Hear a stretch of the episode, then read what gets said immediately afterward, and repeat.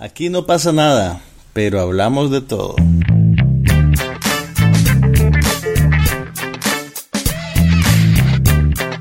Un podcast sobre cine, TV, tecnología y todo lo demás.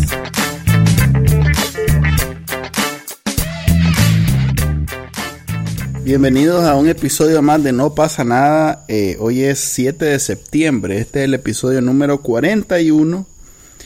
Y bueno, le habla Manuel Díaz. Y Juan Carlos Ampie. Y empecemos a hablar entonces de cine, Juan Carlos. ¿Qué te parece? Empecemos por el cine, pues. ¿Qué viste en el cine, Manuel? Creo que, creo que viste una película que va a marcar un hito en tu vida. ok, pues sí, vi, vi la nueva película de, de, de Guy Ritchie que este es un acontecimiento cada que 3, 4 años. Guy Ritchie se ha caracterizado por hacer películas muy lento, no sé. Mira, no es culpa de él realmente. Yo creo que la dinámica del negocio del cine ahora es así, básicamente. Incluso aunque sea un director con una carrera establecida, te toma tus 2, 3 años poder armar un proyecto y echarlo a andar. Así que no creas que el maje, que boludez sea el maje, pues. ok, bueno, eh, su nueva película es Men from Uncle. Eh, la traducen algo así como Cipote. El agente Cipoll. Sí, eh, Ok, desde las locas aventuras de... dos agentes en apuros. Sí, dos agentes, Cipol en apuros se llama. dos espías en apuros. Ok. Eh, ¿Qué te pareció? Mira, bueno, yo no conozco la serie original de televisión en la cual se basa la película, pero entiendo que era una especie de sátira sobre las películas de James Bond, en la primera ola de películas de James Bond en los 60 y 70. Ok, estamos hablando mucho antes de... Mucho antes de que nuestro oyente promedio hubiera nacido. no, digo, de la de otras parodias de James Exactamente, Bond. Como, de James Bond, definitivamente. Esta fue probablemente... Como, este, ¿Cómo es que se llama? Eh, el, canadiense. El este. Mr. Bean, Austin Powers. Ajá, Austin Powers antes no de... No es canadiense, es francés.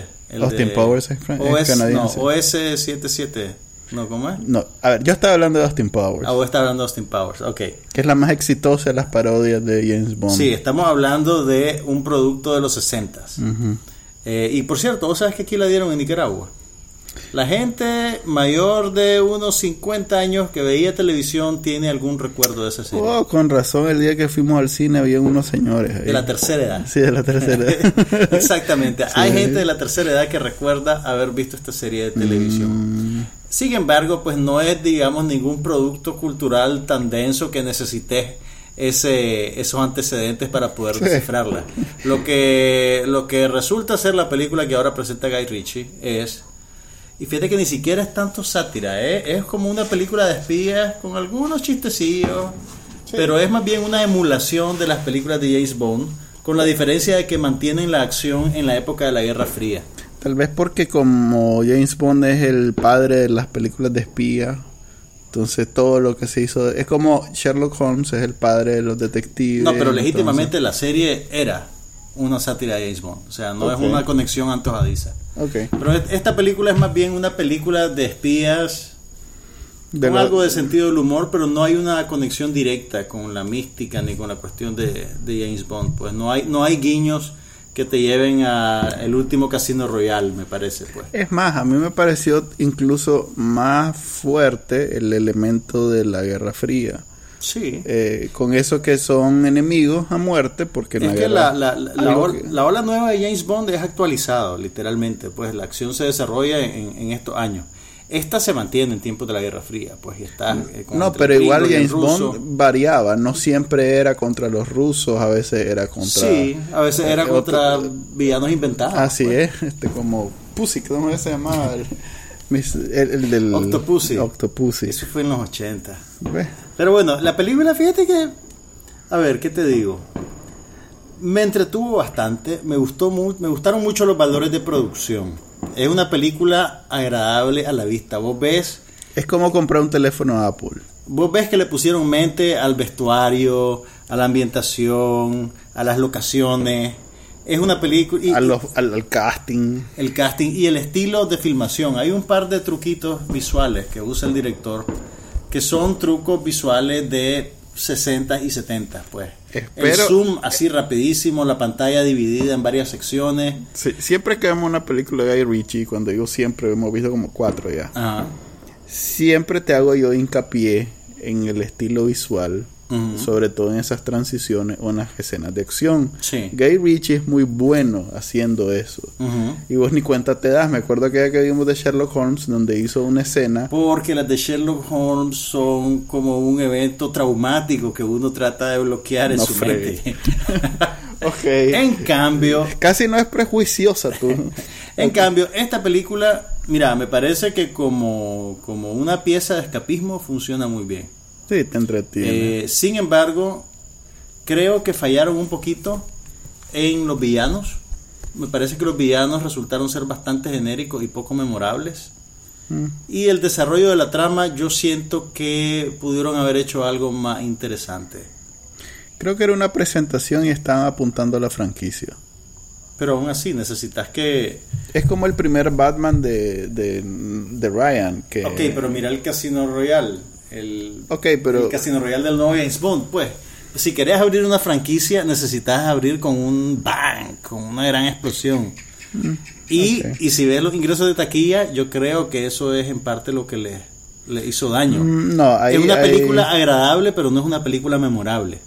Sí, podría ser, siempre que no seas, eh, o, bien, que seas el, el, el que el, el visitador casual de una sala de cine, esta película no te va a, calar nada, pues, pero tal vez sí, o tal vez sí, tal ah, vez, el, tal vez el, espectador casual es el mejor espectador para esta película, pues en términos de, conseguirle buena taquilla. Sí te digo que de las últimas películas de Guy Ritchie, esta es la que más me ha gustado. Me gusta pues, mucho más tiene que casi cinco años de no hacer Me gusta mucho más que los Sherlock Holmes, por ejemplo. Eh, es la que más me ha gustado desde Lock, Stock and Two Smoking Barrels. ¿Y, y Snatch? Snatch estaba simpática, pero era como Lock, Stock segunda parte. Ok, se nota eh, con mucha evidencia, diría yo, este eh, la relación con su brother Matthew Vaughn y su película de Kingsman, The Secret Service, que vimos hace poco. Eh, son, son como dos estilos muy parecidos haciendo el mismo género. Pero esta es más elegante, creo yo. Sí, porque precisamente Guy Ritchie es director primero y Matthew Vaughn es productor, escritor y esas otras cosas antes que director. Sí, no. Matthew Vaughn empezó un poquito antes de Guy Ritchie con Layer Cake. Son contemporáneos realmente. Sí, pero era el que le hacía, el, el, era el que con él escribía los guiones, le ayudaba con los guiones, con estas cosas, eh, mientras que Richie se centraba en la dirección. De hecho, en esta tiene un nuevo... Yo creo que más que el estilo del director, tiene que ver un poquito la diferencia con la audiencia a la cual está dirigida. Kingsman estaba dirigida a adolescentes, totalmente. Desde la edad del protagonista, pues. Sí, podría ser como eh, el mismo género, pero a, dos, a dos, públicos diferentes. Para adultos. The Man from Uncle es para adultos, básicamente. Sí. Y realmente que se disfruta como adulto. Y, mira, y, los protagonistas tienen muy buena química. Me gustó. Además que son, eh, o sea, eso es lo que me gusta a mí. Es, es como, como dije, es como agarrar un teléfono de Apple, que si tal vez no, no es tu preferido, no, pero lo agarro y sé, y sé apreciar que está bien hecho, está bien diseñado, como pedazo. ¿Me puedes dar eso notariado?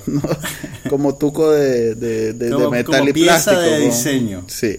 Como objeto. Una vez que lo enciendo, tal vez ya comienzo a decir, ¿y por qué esta estupidez? Pero mientras no lo enciendo. no, además, o sea, la pantalla, los iconos, las luces, o sea, está muy bien, está bien diseñado. Está muy bien hecho. La experiencia visual es, agradable. Es agradable. y esta película es como el equivalente. Algo así pasa con esta película, pero yo siento, te insisto, pues tiene cositas que vos decís, ¿cómo no mejoraron eso? Hubieran tenido una gran película, hubieran tenido una gran película, pero, pero bueno. Tal bueno, mira, sacó, o sea, yo creo que el casting fue pensando más bien en, eso, en el eye candy y no necesariamente en, las actuaciones que le podía que ver sacar. Con la, con la apariencia de los actores. Pues yo te hablo del, del, desarrollo del personaje, los giros de la trama. Ok, eh, precisamente para que se viera así de bien y con los materiales que tenía, ya estoy haciendo lo que haces vos, no, imaginándome.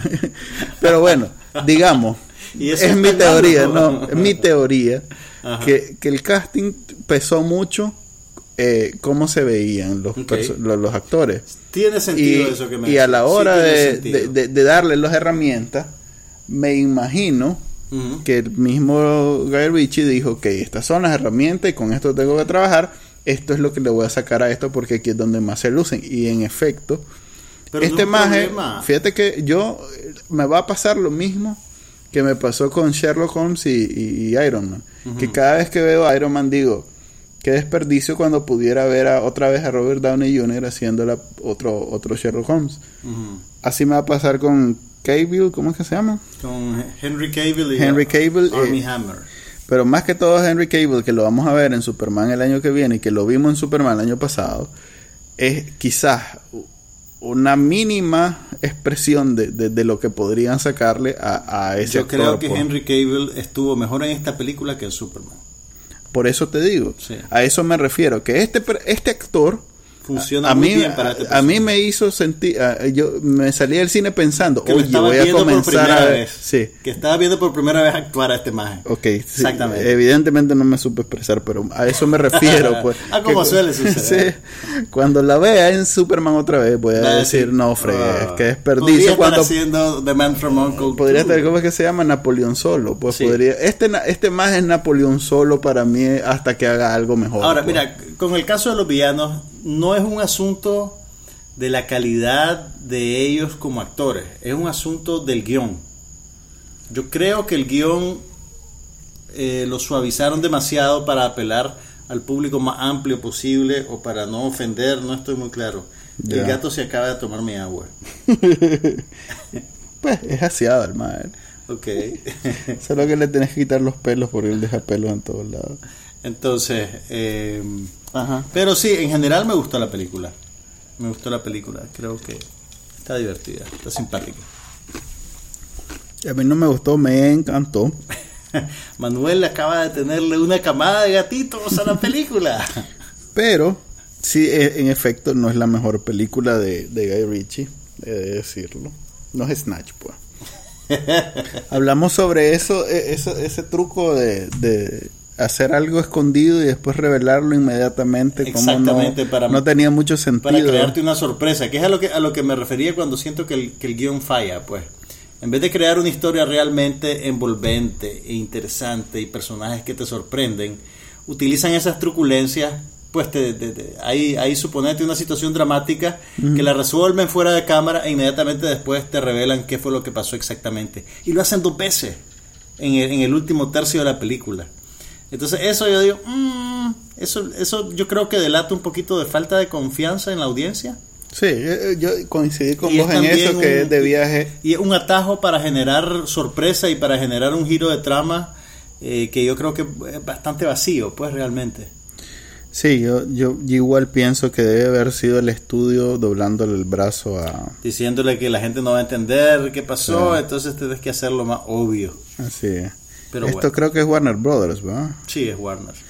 Eh, tal vez puede ser eso, que como no han tenido un éxito en todo el año, todo lo que Esta han... película la microadministraron y la Sí. escaparon de matar en el proceso. Sí, puede ser que hace seis meses esta película era muy diferente. pues. Probablemente. Sí, este es el tipo de película que la someten a un proceso de evaluación, de prueba y mete- error. Y se van a un mall. a- Y se ¿Te han agarrado alguna vez en uno de esos? Eh, mira, cuando yo estaba estudiando mi maestría, fui a una proyección adelantada de una película que se llamaba Pleasantville. Ya. Y al final te daban tarjetitas para que contestaras cinco o cuatro preguntas sobre el desarrollo de la película y el director estaba presente. Ah, Que yo creo que eso es eso eso Es cruel. eso es mala idea. No, eh, no, no, porque en realidad no hacen, bueno, hacen un, una pero lo hace dudar en hacen su preguntas arte. y respuestas, pero si vos estás llenando las cuestiones sabiendo que el hombre que hizo la película está enfrente de vos, como Te que suavizas el golpe, exactamente. Eh. Entonces yo creo que eso te, te manipula un poquito los resultados. Fíjate que yo en, en Las Vegas andábamos eh, de vacaciones y me agarraron un mall. Ajá. Me metieron a un cuarto a ver películas, metieron a la Anita también. O sea que ¿Qué, la- qué viste? Vi eh, esa serie que después estrenaron, esa Scorpion, que, que es basura. No, no, no, fíjate que no. Sí, y se lo dijiste. sí, esa, fue- esa serie fue, no puede ser. No me acuerdo cuál fue Ajá. la que vi. Pero fue una serie bastante mala, pues. Entonces ahí, y no, y me daban un aparatito donde tenía que ir, donde me gustaba, como los debates de, de, de políticos. Ajá, apretabas un botón. Es permanente, pues no es Ok. que vas cuando algo te llama Sí, la vos atención. lo hiciste probablemente 20 años después de que yo hice el de. Sí, claro. Entonces, vi, vi, vi, ya, pues, en realidad que, que, que Mira, yo creo eso, que... esos estaban conmigo una señora que nada que ver. Estaba la Anita, por ejemplo. pues, o sea, La Anita es la esposa de Manuel, que no le gusta la televisión. que no ve televisión, cine. entonces, ¿qué, qué votación puede dar ella? Pues Ese, fíjate que yo creo que ese es el problema de ese mecanismo. sí, Eh, por yo eso lo pongo de ejemplo, pues que Es totalmente eh, ajeno a cualquier... eh, a, la, a la- a la naturaleza misma del ejercicio creativo de, de- de hacer una película o un libro, pues. sí. Eh, no, no, no sé, pues no, no confío mucho en eso. A veces, pues, los astros se alinean y todo ese proceso funciona para generarte una buena película. Pero, pero yo creo que la mayor parte del tiempo matas una película con, con ese... Sí, y cualquier obra creativa que, que, que, que pretende ser artística, pues porque cuando es, manu, pues, es ficticio o no ficticio, cuando es automático, así, mecánico, Yo creo que todo, todo producto audiovisual es en principio un producto artístico, incluso los que son eminentemente comerciales. Pues hay algo de inspiración, hay algo de fervor narrativo, hay, hay un montón de cosas que creo yo que se escapan al... sí, al- pero cuando al- no al está en manos, así estadístico. por eso, pero cuando no está en manos del artista y, Ah, sí. y obviamente pasa a manos de alguien que solo está pensando Sí. en el dinero o, o- o objetivos que no son artísticos, no es Claro. expresión creativa. Claro. Entonces, en, e- en esos casos, pues, eh, digamos que estos procesos tal vez tienen alguna, alguna Mira, función. yo, yo creo que los, li- los límites son buenos. Eh, yo, yo creo que la mayor parte de, de- de- de las películas se benefician de que alguien distinto al director pueda tomar cierta distancia del producto y decirle, mira, hay que mejorar esto, mira, no haga esto, mira, esa escena perdela. Porque cuando uno está creando un producto es difícil tomar distancia. Tal vez te pasa a vos cuando escribís un artículo y hay un momento en el que ya estás tan metido en el artículo que escribiste que, que- que todo lo ves bien. Sí, Entonces, ¿qué pasa? Se lo enseñas a alguien que no lo ha estado coqueando por tres días y te dice, mira, este párrafo está de más. Mira, esto rompe el, el ritmo. Aca- acabas de hacer una, ¿cómo se llama? Un- unas, eh, acabas de evidenciar una gran diferencia entre los artículos que vos escribís y los que yo escribo. No, no, no, no, pero... pero No digo pero por- el para- tiempo. yo lo que digo Que es... decís que llevas tres días, yo llevo lo máximo media hora. No, pero, pero es válido para cualquier ejercicio creativo, creo, ¿me Eh, entendés? Tener otro punto de vista que, y, y cosas que te dicen, mira, no, no, eso no puedes hacerlo. No, no te vamos a dar un millón para que volvas a filmar la escena. bueno, esa. sí, claro, aquí estamos hablando de empresas Claro. equivalentes a, no sé, a un grupo Pela o a... o a- o sea, Estás haciendo llorar ahorita Carlos Pena. Gracias, Manuel. Ya me voy a no, pues sí, pero el 200 millones de dólares una película, pues ya golpea cualquier economía de Nicaragua especialmente. pues. Allá es una, una empresa de un estudio. Que tiene 20 películas que Ajá, hace. en el año. Pero bueno, eso es lo que pasó con The Man from Uncle, la gente Cipoll que se está presentando ahorita en cine. Véanla en el cine, véanla en el cine porque Uh, lo- sí. la fotografía es muy bonita y vale la pena verla en la pantalla grande. La música también me Sí. gustó mucho. Realmente que vale la pena verla en el Y cine. hablando de música, la otra película que se estrenó esta semana tiene una fuerte vena musical. Se llama Ricky and the Flash, entre la fama y la familia, es probablemente el subtítulo en español menos acertado para la película, porque la protagonista, una rockera en la tercera edad, es todo menos famosa. Meryl Streep interpreta a la cantante de un grupo de rock de cantina, o sea, literalmente es la banda que encabeza, la banda de, de, ¿cómo se dice? De planta, en un bar en la ciudad de Los Ángeles, en un bar de mala muerte, debo decirlo. ¿Vos, vos viste la película? No, No viste la película, ok. Entonces mira, ni la veré, así que contame cómo ok, está. te voy a contar. Me puedes dar todos los spoilers que querrás. Te voy a contar. Doña Mary. Ah, ok, no, mira. eh, El, el- el nudo dramático de la película es que Ricky, mm, que ahora vive tiempo completo en Los Ángeles y que para poder. vive en un hotel de mala muerte. Y para es la poder- abuela de alguien, asumo. y para poder pagar las cuentas, trabaja de- en el día de cajera en un supermercado. Y en las noches toca con su banda de rock. Y tiene una relación ahí que no termina de legitimar con el guitarrista principal, que es Rick Springfield. Vos sos un jovenzuelo que no recuerda que Rick Springfield tuvo un éxito Billboard a principios de los 80 que se llamaba Jessie's Girl. Entonces Rick Springfield es el, la pareja de Ricky en la película, ¿verdad? Y entonces un día Ricky recibe una llamada de su ex esposo. Su hija mayor está atravesando un divorcio tóxico y está profundamente deprimida y necesita a su madre. Entonces Ricky, después de 20 años, regresa a su hogar.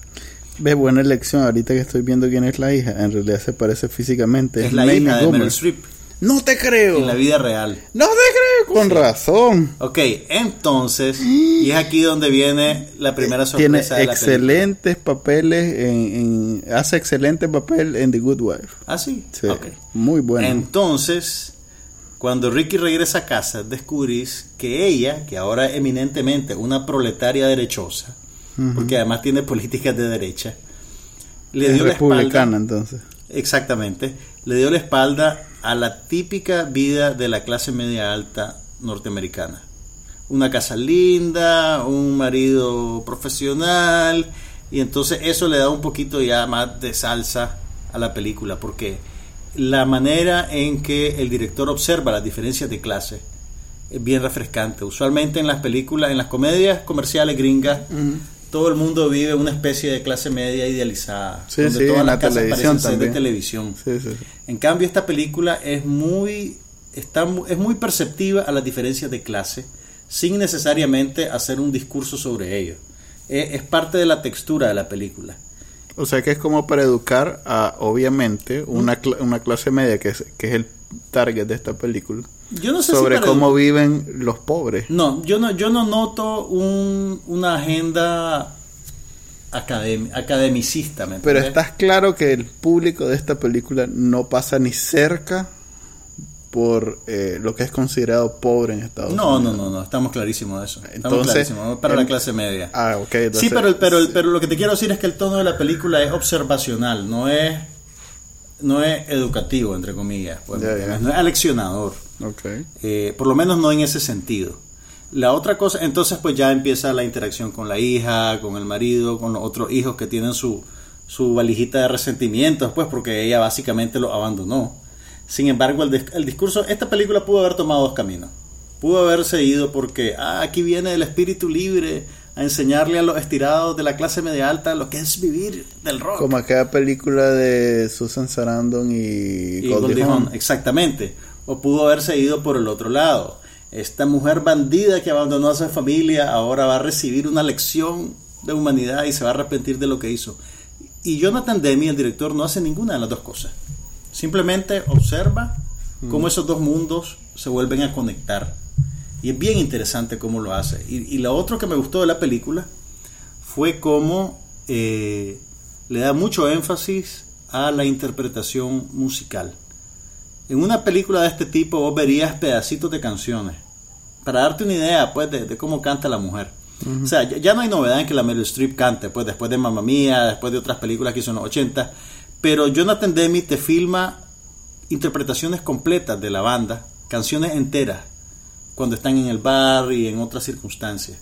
Y yo creo que eso lo hace para que quede claro por qué es importante para ella hacer música, aunque sea de un perfil tan bajo y tan proletario, o sea, por, por eso te decía que el título de la entre la fama y la familia no viene al caso, porque realmente no es no es una cuestión de, de- de De hacer fama. música porque vas a ser rico y famoso, porque ella no es rica y famosa. ¿Estás poniendo en duda la habilidad de los traductores en Panamá? no, no la pongo en duda. Ah, ok, ok. Estoy consciente que ellos tienen que vender la película a un público masivo. Pero estás poniendo en duda que usaron el mejor título descriptivo para des- Sí, sí, estoy poniendo totalmente. ¿Cómo la gente se ¿Escucharon esos distribuidores de películas? Entonces, ok. Arroba Juan Carlos Ampie en, en, en Twitter. Entonces, el hecho que el director deja esas interpretaciones musicales largas, yo creo que te ayuda a entender al personaje y a entender las decisiones que tomó en su vida. Y es bien interesante. O sea, incluso yo, pues, creo que incluso... Ahora, son covers apropiados para el personaje y para la edad que tiene. Entonces son covers de canciones de Tom Petty en los 80, de canciones de Bruce Springsteen. Pero, pero es bonito verlo y, y- y es interesante cómo, cómo lo retrata. A mí me gustó mucho la película, fíjate. Incluso la resolución de la película puede ser un poquito predecible, pero la observación es tan aguda y tan humanista que, que, que la disfruté mucho, realmente. Ok, de esos dramas que parecen de la vida real, entonces. Es una, es una, es un drama con matices cómicos. Ok. Y, y pues, y Doña Meryl, como siempre, es regia Ah. actuando, actúa muy bien Doña Meryl. Ah. bueno, eh, Ahora, hay dos último- películas en el cine, entonces. Un detalle, Mm, Jonathan Demme, el director de esta película, Ajá. es el que ganó el Oscar por El silencio de los inocentes. La película con la Jodie Foster y Anthony Hopkins sobre el asesino en serie Hannibal Lecter. Entonces es un director con eh, muy versátil. Y además, el, el- el hecho que retrate así la música con tanto cuidado tiene que ver también con sus antecedentes. Él es el director de un documental que se llama Stop Making Sense, que es considerado uno de los mejores documentales sobre música que se han filmado todos los tiempos. Él registró una interpretación de los Talking Heads cuando estaban haciendo un tour a principios de los 80 y está considerado como una película extraordinaria. Entonces el, el maje sabe lo que está haciendo. Y yo creo que vale la... Fíjate que deberías de verla. Deberías Ok. de verla. Mira, ¿te Todo lo que acabas de decir me, me, me, me Te enganchó. de no verla. Sí. Especialmente que graban eh, las interpretaciones completas. Y sale la Merilcita que a vos mucho te gusta. En realidad que Mamie Gummer, su hija, eh, hace un muy buen papel en The Good Wife. O sea que, y Kevin Klein siempre me ha parecido agradable. a- Y está Doña Meryl. No es el, el, el, el punto de venta, sí, no, no, no no, es el mejor argumento para convencerme a verla. ok, la mejor actriz viviente del cine norteamericano no te convence. No, no me convence. Pero bueno, No ahí está en los cines Ricky and the Flash, entre la fama y la familia, para que la vayan a ver si quieren ver una película para gente adulta y de la tercera edad. Sí, sí, tú... sí, Eh, oíme, y, y se lo fíjate- pusieron difícil a los señores entonces, porque Sí, con porque hay dos Cipoll películas. y- Fíjate que es curioso eso. Yo creo que a veces, no, no- no sé realmente, bueno, lo que pasa es que hay distribuidores en competencia ahora, pero pareciera que, que están haciéndole target al mismo mercado en la misma semana. Es todo el chingaste que quedó del verano gringo. Ok, pasemos a televisión porque fue el final de temporada de Mr. Robot la semana pasada. ¿Ya lo pasaron? ¿Cómo estás, Manuel? ¿Estás bien? No fregues. ¿Vas a poder seguir viviendo hasta el año que viene, que venga la segunda temporada de Mr. Robot? Fíjate que el maje... No me conté, no me conté. No voy a con... Ve. Vos contás toda la película y la serie y cuando... Ok, el maje la- pues se presentó el, el- el episodio y... No bebas, chancho. Ahí bebió el gato. Es cierto. Ok. Eh, los más presentan la serie, el episodio. Y, y el, el- Se lo vas a dejar, ¿verdad? por supuesto. Y el va, el, el Ismail, no sé cómo se dice en inglés. El, el creador, pues el. El productor de la serie. el- al- él pr- también dirige y, y es el que escribe. Sam Ismail. Este, el maestro fue a Reddit y puso. Ujú. ¿Qué les pareció? Y no fregues a todo el mundo. Porque en realidad en internet no hay una serie tan mimada. Este se echó encima A todos los, los Ah, hackers, hackers wannabe. a toda la comunidad. O sea, olvídate de Game of Thrones, olvídate de Walking Dead. o sea, internet está centrada. una una pregunta para vos. ¿Tuvieron razón los ejecutivos de la televisora en aplazar la presentación de ese capítulo? Eh, no. Fíjate que yo creo que lo ¿Vos cambió. crees que A pecaron de pesar que. o vos crees que lo reeditaron? Yo creo que lo reeditaron. Porque. Este. Dijeron que no lo iba a reeditar. Pero en realidad que la escena que yo esperaba que sucediera no sucedió. Entonces eso me hace presumir que es que lo editaron. Ya. Si hay una escena con una con un arma y si es en televisión, ah bueno, tal vez es esa. Tal vez es que todo el mundo estaba centrado en que el personaje principal en algún momento iba a agarrar una pistola porque todos los elementos se fueron Sí. juntando para esa escena. Sí. Pero sucedió otra escena en medio de todo esto que era inesperada. Para ponerlos al día, el, el capítulo final de la primera temporada de Mr. Robot se iba a pasar justo el día siguiente de, lo que, un pistolero matara en televisión en vivo a una periodista y a un camarógrafo en Estados Unidos. Entonces, los ejecutivos de AMC, ¿es verdad? No, USA. No, USA Networks decidieron aplazar el, la exhibición, el estreno del capítulo eh, por las similitudes que tenía con esa tragedia de la vida real. Que en realidad no, las similitudes no son muchas. Sin embargo, eh, sí suceden dos cosas que son iguales. Primero, eh, alguien usa una pistola mm. en vivo. Y segundo, alguien muere. Y de ahí, no fregué. ¿Qué, más similitudes querés? Bueno, ¿Que fuera en la misma ciudad? es que es la misma persona la que hace ambas cosas. Entonces, mira, este fue el episodio 10, el final de temporada, de la primera temporada. Te conté que el 8 y el 9 fueron súper... Eh, hubieron esos giros impresionantes de la trama donde te quedas... ¡Ah! En el 10 no hubo eso. Más mm. bien hubo este un esfuerzo por confundirte. Porque eh, donde termina el episodio 9, que es ya la resolución de toda la temporada, que asumo que fue gracias a que le renovaron. Que armaron el 10, creo. Que armaron el 10. Hmm. Porque en todos lados, el mismo más está diciendo que este funciona como una prequel. Ok. Pero que igual tenía que hacerlo también lo suficientemente bueno para vivir sola porque no tenía seguridad. No tenía seguridad de nada, claro. Entonces, pero quedó excelente. O sea, no es el mejor final de temporada que he visto en mi vida, pero... Pero está por ahí. Sí.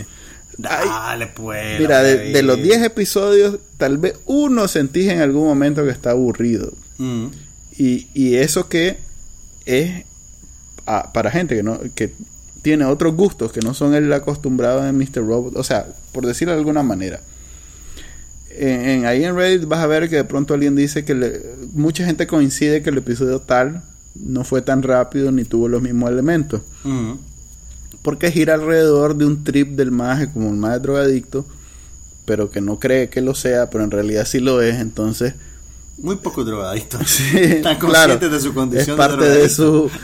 De, su ¿Cómo se Ajá. Entonces, eh, como gira alrededor de eso y, y, no, no, logra salir de ese círculo en ese episodio, este aburre para los que no tenemos ninguna conexión con pues ni con las drogas ni con ser drogadicto. Mm. Pero los drogadictos han llegado diciendo que es la mejor, la representación más fiel de, cómo se sienten ellos. o sea, que hasta eso, pues. hasta eso, pues. Que, la voy a ver, la voy a ver. Mira, pero bueno, la van a estudiar, la van a estudiar dentro de 10 años esta serie, vas a ver. Ok, ok, ok. Es excelente. ok, y hablando de series. Perfecto, mira, espérate, tiene perfecto en Rotten Tomatoes. Ok perfecto. agregadores, Score perfecto, sí. No, suave. IMDb te creo los usuarios aquí. Tampoco. ok. Los yo, usuarios... creo, yo creo en el punto de vista subjetivo del crítico. Te creo más a vos que a un score de Rotten Tomatoes. Pero igual te da una idea que tenga perfecto es como que me digas que un McDonald's es mejor que un filete, porque el McDonald's se vende más alrededor de todo el mundo. ¿Viste el Nika que vende hot dog en Miami que salió... en Chicago? No, en Miami. En Miami. ¿Y el, Sweet Dog se llama. El que tiene el mejor hot dog del mundo. El mejor hot dog del mundo, según lo... Habrá que ir a según Yelp. Tal vez nos quiere patrocinar. sí, porque viera cómo es ese restaurante, no fregué. Pero bueno, Ok, vean. Ok, Mr. Robot, ahorita ya con la primera temporada terminada, recomendadísimo por Manuel Díaz. Es más, que además es medio geek, así que es como el. pero hasta sin eso. Del, eh. ¿Cómo será? Fíjate que mira, mira este dato especial. Está el mundo de la televisión y donde vos lo ves y todo lo demás, mm. pues ahí te gusta y sos fan y esto. Luego hay una siguiente capa que este programa ha logrado eh, movilizar donde los elementos que salen en la, en la serie, este, que un correo, que un video, que uno de estos, que uno de otro, los más se van, lo hackean o lo investigan o hacen algo con eso. Hay un correo que usan en la serie que los más inmediatamente lo fueron a hackear. Y estuvieron como cinco hackers en el transcurso de un día dándose este cada uno con ese correo y viendo los correos que habían ahí que usó la producción para ver exactamente hasta qué nivel llevaba la producción Ajá, de preparación su sí de preparación Ah. Ay, qué y en cada capítulo habían experiencias como eso donde o sea no era que lo veías y ya está Eh, Podías, podías ir a otro nivel de la narrativa. sí podía llegar a- interesante. Y el maje como te digo se mete a leer y a preguntar y a todo eso Qué bien. Aunque bueno, eh, se siente un poquito de esos este, discursos bastante, ¿cómo se llama? Poco personales cuando responde, pues no es... O sea, esperaba yo que fuera un maje que dijera, así no es tan... es- es- es- Mira, debe esto ser- lo pasé estudiando un mil Debe ser años y un lo poquito como cuando los actores o los directores hacen esos esas, esos maratones de, de entrevistas, cuando hacen los junkets. Pero esto es él, sin un... eh, Esto es nada promocionado, es más... eh, Él lo hizo por gusto. él lo hace por su cuenta, pues, Bueno, entonces... eh, tal vez quería ser Pero dice, pues no, eh, eh, pues me cuesta, le entiendo un poquito, o sea, tal vez es de esa... Está siendo modesto. pues. Ajá, tal vez de esa modestia mal, mal, mal administrada. Ahora, pero- acordate que, pues probablemente mucho del, del, del contexto y del conocimiento sobre la tecnología que informa la serie debe venir también de los escritores que trabajan con él. Porque él trabaja con No, por eso, pero corre- correcto. Entonces él, eh, a diferencia pues de otras series donde vos sabes, por ejemplo, que en Breaking Bad, este maje de... ¿Cómo se llama el creador? Eh, Vince Gillian.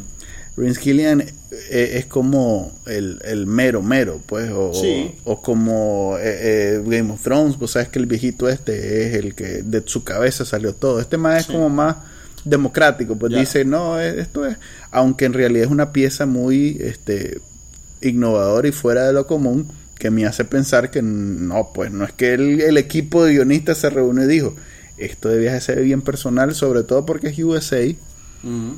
Y, y en realidad que, que no, no hay nada que se parezca entre. Incluso había el análisis de los cuadros cuando pues, en la filmación donde ocupaban muchos recursos comúnmente no ocupados, en, sobre todo en televisión, que es un poquito más formal en, cómo se filman. eh, en donde te transmitía pues o la, o la o la o el estrés o la presión o esto digamos un cuadro donde eso es especial. El cuadro donde siempre presentan el, el título de la- del, del capítulo, siempre son unos, unos, un- unos este, frames bien abiertos y es como un póster. Perfectamente puedes hacer la captura y lo convertís en un póster. Es Vaya. muy bonito. Ok. Hablando de series, también se estrenó en Netflix la primera temporada de Narcos. 10 capítulos de más o menos una hora cada uno. Esa es la otra que estoy viendo. Y curiosamente logré ver los 10 capítulos en una sí, semana. o sea que ahora sos vos el que no tenés que... Ahora soy yo el, el, el devoto. A ver, vos vas por la mitad de la serie, yo ya Sí. la terminé. ¿Qué te parece hasta dónde vas? Me parece bien. Fíjate que no tengo ninguna referencia con las novelas esas colombianas que han- del Mal y sí, esas cosas. nada de esas chanchadas, pero bueno, debo decir que no son, no sé si son La que no. automáticamente has desestimado sin haber visto un solo capítulo. Debo aceptar Buena. que puede ser y le bien voy a dar. bien jugada. No, he visto capítulos de Sin tetas no hay paraíso, he visto capítulos de el, el Vimos pa- aquella película del cartel de los Ajá, sapos que vimos aquella película. Vimos también, vi un capítulo o dos del no sé qué del, del mal o del avión. No, el del avión, uno que el, El señor, de, los, cielos. Ese. Ajá. Visto así, capítulos aquí, capítulos allá.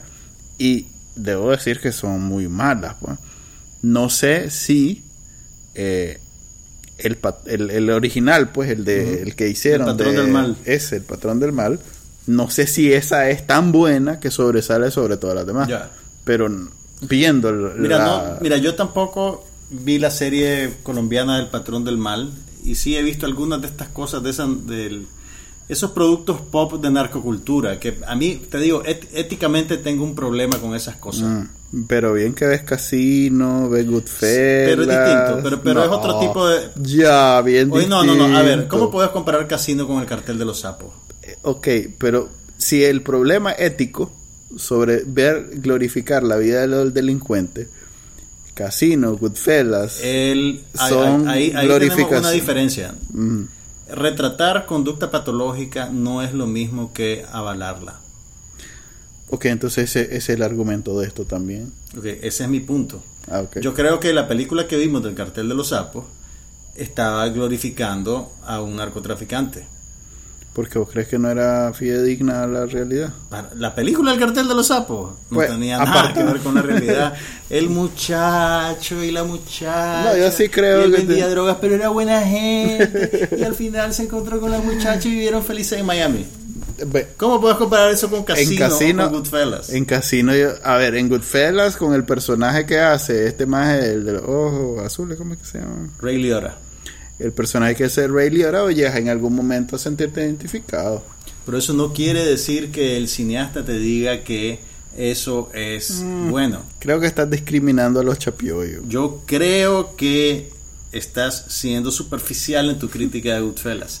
Pero bueno, me alegra No, que hayas mencionado a ver, Goodfellas. Yo, yo aprecio igual, ah, bueno, Goodfellas tiene mucho que... De, Goodfellas de- tiene- es una influencia legítima sobre esta serie. Así es. Porque la, la narración de la gente, la, la serie está conducida por la narración de un agente de la DEA norteamericano y se parece un poco en tono a la narración de Ray Liotta en Goodfellas. Sí. Y eh, la serie tiene además el beneficio añadido de tener a el director José Padilla como productor Pero- pero- y director de los primeros dos capítulos. José Sí, Padilla no. Es el que creó las películas de Tropa Élite, eh, que eran Bope. interesantes, eh, er- eran películas de acción sobre Es el vehículo abuso que, de que sobre- hizo a, Wa- a Wagner a Moura, Wagner Moura, un, un actor de corte internacional, y él ahora está un actor de acción de interpretando a- corte internacional. interpretando a A Pablo Escobar. Pablo Escobar. Que por cierto, lo mejor y lo peor de la serie es Wagner Moura. Y te voy a decir por qué. Mm, Sí, Para los hispanoparlantes, el acento Golpea. se vuelve un problema. Sí. Hay, hay, hay vocablos y hay palabras que, que vos oís la inflexión de Pero hace un esfuerzo de hablar No. y, y colombiano, no español. ah, no, el- o sea, tiene, tiene escenas. Fíjate que yo, yo metería la mano en el, en el fuego y te diría qué escenas filmó de primero y qué escenas Sí. filmó al final. Creo que Porque hay escenas donde de viajes ves que el acento es más espeso, que, el, que, Sí. que se le nota demasiado el portugués, y hay otras donde, donde es, ma- es mejor su, su pronunciación y su acento colombiano. A mí Eh, me ha salvado que como la tengo que ver en silencio porque la veo con la niña al lado. Solo ves los subtítulos. Solo veo los subtítulos. entonces, ni cuenta me doy quién habla en español o Ah, quién ok. habla en inglés. No, y, y eso, eso, eso no es un problema tampoco para los angloparlantes, porque me imagino Sí, que le da igual. le da igual, pues así como nosotros eh, nos cuesta distinguir un acento de Chicago comparado con un acento de Nueva York. No, weón. Esto es como cuando un alemán hace inglés.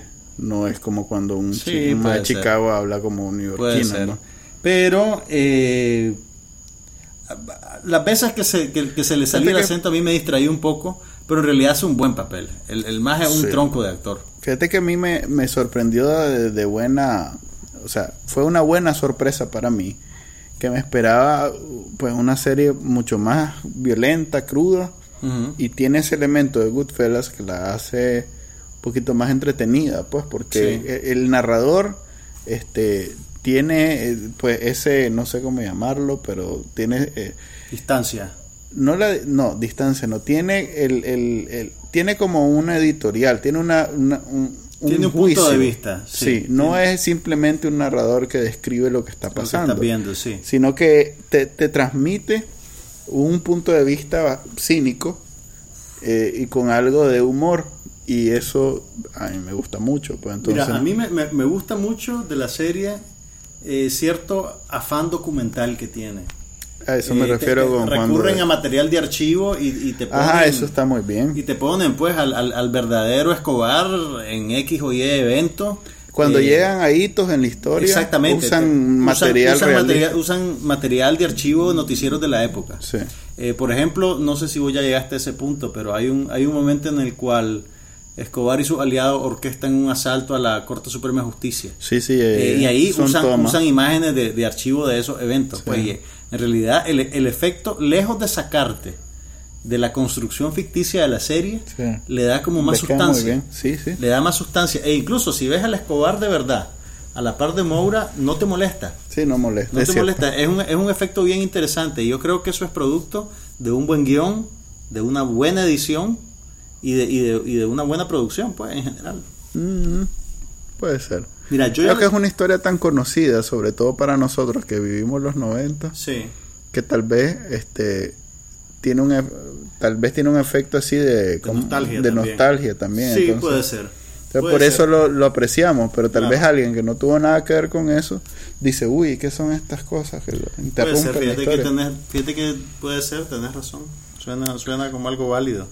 Mira, yo ya terminé la temporada y La renovaron, ¿viste? la renovaron, la renovaron para una segunda temporada y leí una entrevista con... Así que asumo que no termina cuando lo agarran y lo matan. No termina cuando lo agarran y lo matan. Eh, probablemente vamos a tener Escobar una temporada más. Sí, pero no da para mucho. No, lo, lo que, es lo que te iba a decir. Hay una entrevista con, con el creador de la serie que dice que, que eventualmente que la serie va a seguir el camino del narcotráfico en la región y que entonces probablemente después van a ir a hacer algo en México sobre, los, Ah, sobre los oye. carteles mexicanos. Eh, no sé si se van a ir al norte de África también a buscar otro tipo de narcotraficantes. Pero si, si le va bien a la serie, eventualmente vas a ver un- un- una temporada sobre el Chapo probablemente Ya. y el cartel de Sinaloa. ¿Viste y que está en. Costa Rica, hermano? Sí, hombre. Hay que, hay que darle un taller a los, a los Chapo Juniors sobre Tal vez le vale, hermano. ok, eh, definitivamente, o sea, trascendiendo el de- del valor en- de entretenimiento que tiene la serie, definitivamente para mí es un ensayo de la efectividad que ha tenido la guerra contra las drogas. Hay, hay- hay- últimos- hay una crítica implícita a, a la, a la guerra contra la droga, a como con- la concibió los Estados Unidos.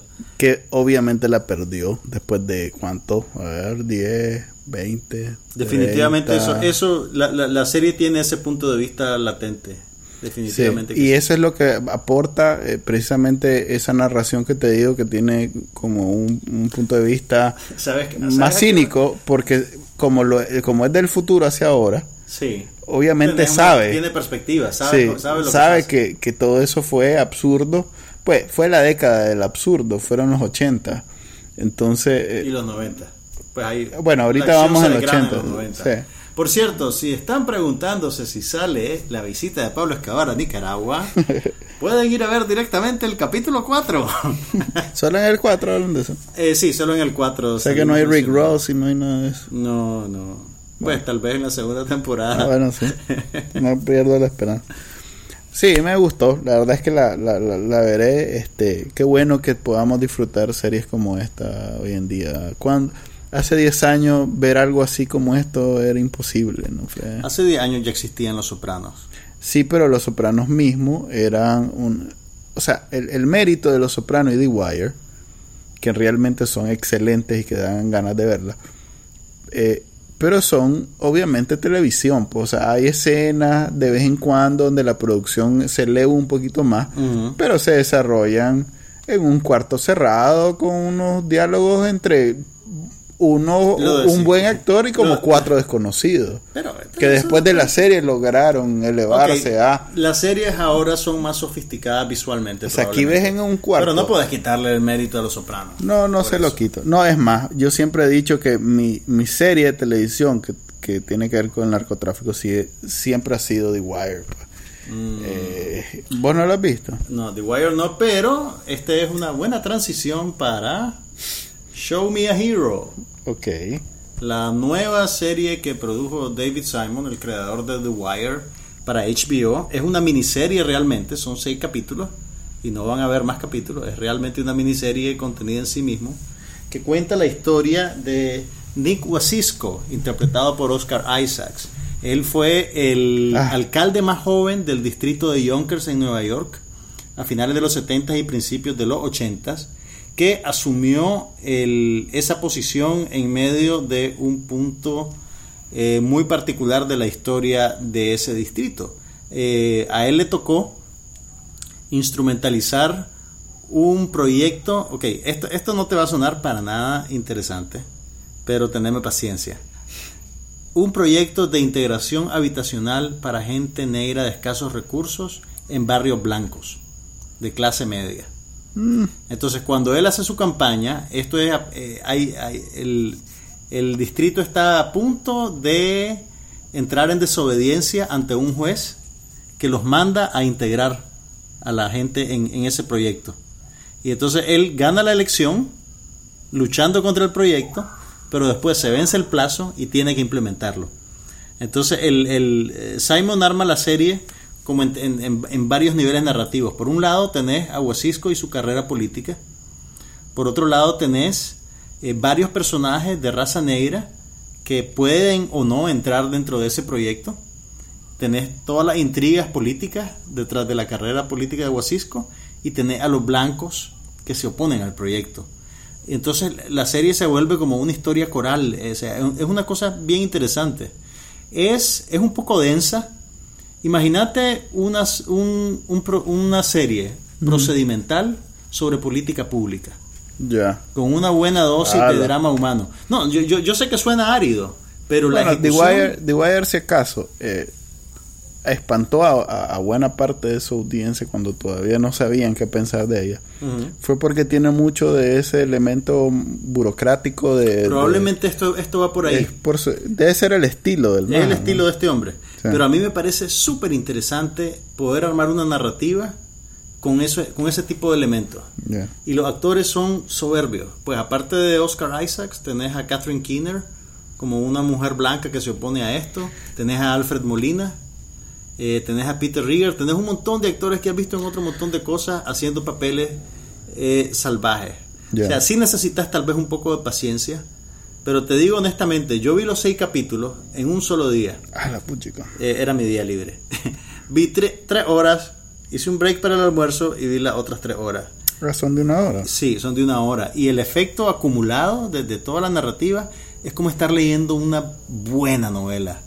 Como leer un buen libro. Es súper interesante. Sí, no, ve, esto y no ve Boss, que es más o menos. Mm, o sea, la primera temporada de Boss, yo se la he hecho a cualquiera película, serie de política. yo voy a dar un update sobre Twin Peaks, que ya se está filmando a partir de esta semana en el noroeste de los Estados Unidos. Bárbaro. Ok, este, aparte de Mr. Robot, Narcos y Show, Me a Hero en televisión hay una serie nicaragüense. ¿Hay una serie nicaragüense? Hay una serie nicaragüense que se llama este Proyecto Merodeador. Que están haciendo unos chavalos. Y que para mí su mérito. No, a ver, este, este fin de semana se estrenó el primer capítulo. Eh, se nota la influencia de Harry Potter y de Juegos del Hambre y ese tipo de novelas para para jóvenes, adultos, es la, palabra. O sea, que es, producida para ese... Eh, es como en ese universo. Es para adolescentes. es para adolescentes.